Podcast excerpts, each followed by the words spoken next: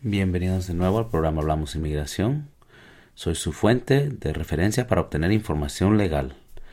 En este episodio de hoy aborda un tema cadente en el mundo de inmigración. El reciente anuncio de USCIS sobre el aumento de tarifas a partir del 1 de abril del 2024. Yo soy el abogado Jorge Sevilla, dueño de Sevilla Law, y estoy aquí para desglosar los detalles para navegar este cambio. Seamos realistas. Los aumentos de tarifas nunca son divertidos, pero comprender el por qué y el cómo puede aliviar la carga. Así que abroches el cinturón mientras profundizamos en el meollo de la cuestión del anuncio de USCIS. Primero, ¿qué está cambiando? USCIS está ajustando varias tarifas de solicitud y petición y en algunas categorías verán aumentos entre 18% hasta más de 200%. La justificación principal para esta medida es que USCIS es único entre las agencias federales en que se financia principalmente mediante tarifas, lo que significa que su presupuesto proviene de las tarifas de solicitud, no de impuestos y no del Congreso. Este modelo autosostenible hace que las revisiones periódicas de las tarifas sean cruciales para el funcionamiento de la agencia. Desde el 2016, la estructura de tarifas de USCIS no ha sido suficiente para cubrir sus costos de funcionamiento.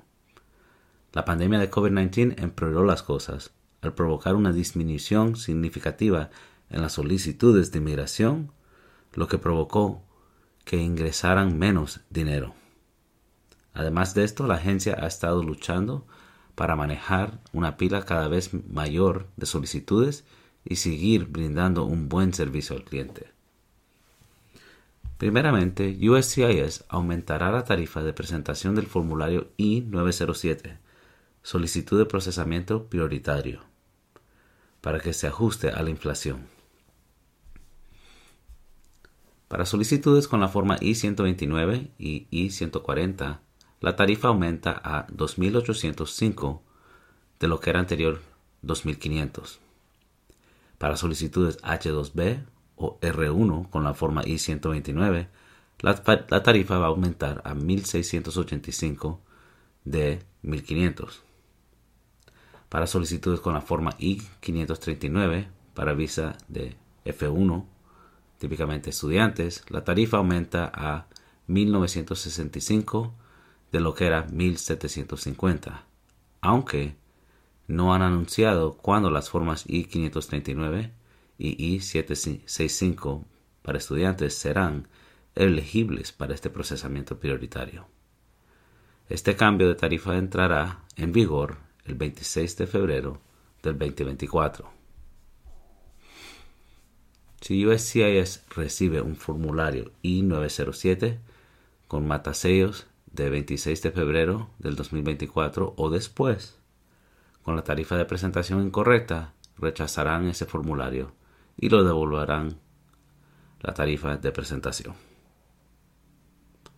También la nueva regla revisa la interpretación del plazo de procesamiento prioritario de días de calendario a días laborales. Otros aumentos efectivos el 1 de abril del 2024 importantes son para las siguientes formas. La forma I-129, que se usa para empleadores a peticionar a trabajadores, van a empezar a aumentar para las visas H1B de 70%, el 70% a 780. Peticiones L aumentarán el 201% a 1385 peticiones para visas O aumentan el 129% a 1.055 dólares. Y peticiones de visas E y TN aumentarán a 1.015. Otra forma, la I-4485, que es para pedir residencia, tuviera costos adicionales para permisos de trabajo y parol avanzado. So, la I-485 para adultos ahora costaría 1440 y para niños menores de 14 años sería 950. Ahora, permiso para pedir el permiso de trabajo con un ajuste con la forma I-765 se costaría 260, empezando a abrir primero.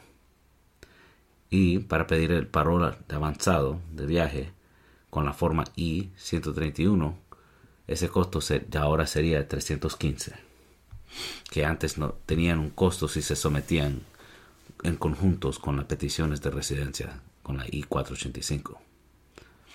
También van a haber nuevas tarifas para el programa. Este programa sería para el programa de asilo y tuviera un costo para peticionarios de visas de empleo que usan las formas I-140 y la forma I-129. Empleadores tuvieran que pagar una tarifa de 600 dólares al programa de asilo para cada solicitud. Ahora, hay una diferencia entre un empleador, empleador grande y pequeño. Un empleador grande es un empleador que tiene más de 25 empleados. Un empleador pequeño sería uno que tiene 25 o menos. para un empleador que sea pequeño, solo tuviera que pagar 300 dólares por una solicitud al programa de asilo. Ahora, organizaciones sin fines de lucro no tienen que pagar la tarifa de este programa. Sé que estás preguntando, ¿cómo te afecta esto? Bueno, la buena noticia es que no todas las categorías se ven afectadas por igual. La nueva regla amplia las excepciones de tarifas para los jóvenes inmigrantes especiales y las víctimas de trata de personas, de crimen y la violencia doméstica. Los miembros del servicio militar de Estados Unidos y nuestros aliados afganos y familias que buscan adopciones internacionales. Pero seamos realistas, incluso un pequeño aumento de tarifas puede ser un obstáculo. Entonces, ¿qué puedes hacer? Aquí hay algunos consejos prácticos. Plantifique con anticipación. Si está considerando presentar una solicitud pronto, tenga en cuenta el posible aumento de tarifas para evitar sorpresas. Explore alternativas. Dependiendo de su caso, puede haber opciones para más económicas como exenciones. Investigue a fondo. Busque asesoramiento legal. Un abogado de inmigración con experiencia puede ayudarle a navegar las complejidades de los cambios de tarifas y asegurarse de que está maximizando sus opciones. Recuerde, el conocimiento es poder. Manténgase informado consultando el sitio de web de USCIS para obtener actualizaciones y utilizando recursos como mi podcast para mantenerse al día. Y ahora, las preguntas y respuestas. He recopilado algunas de sus preguntas candentes sobre este tema. Primeramente, ¿cuánto va a ser el costo de peticionar a un familiar? Pues usando la forma I-130 para peticionar a familiares, un proceso por línea web costaría 625 y el proceso por papel, en someter la solicitud por correo, costaría 675. Segundo, ¿aumenta el costo de solicitar ciudadanía? En ciertos casos sí. La N400, que esta petición de solicitar ciudadanía para procesarse por línea, costaría 710. Para procesar esa misma petición por papel y someter por correo, tiene un costo de 760. Ahora, para ciertos solicitantes con, cierto ingreso familiar en relación con el umbral de las guías federales de pobreza, han rebajado esos, esos costos para personas que están entre 150 a 200% de las guías federales de pobreza, el costo sería 405 para solicitar la ciudadanía. Una familia, una persona que está entre 150% o 400% de las guías federales de pobreza, tuvieran que pagar 380 dólares para la solicitud de ciudadanía.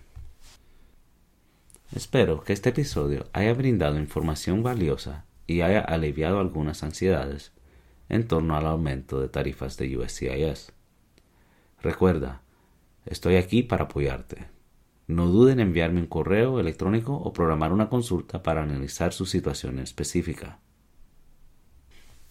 Gracias por acompañarme hoy. Recuerde, el conocimiento es su mejor arma a abordar asuntos legales.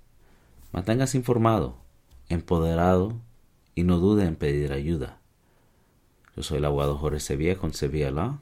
Les agradezco en sintonizarse a mi programa Hablamos Inmigración. Hasta la próxima. Tenga un feliz día. Adiós.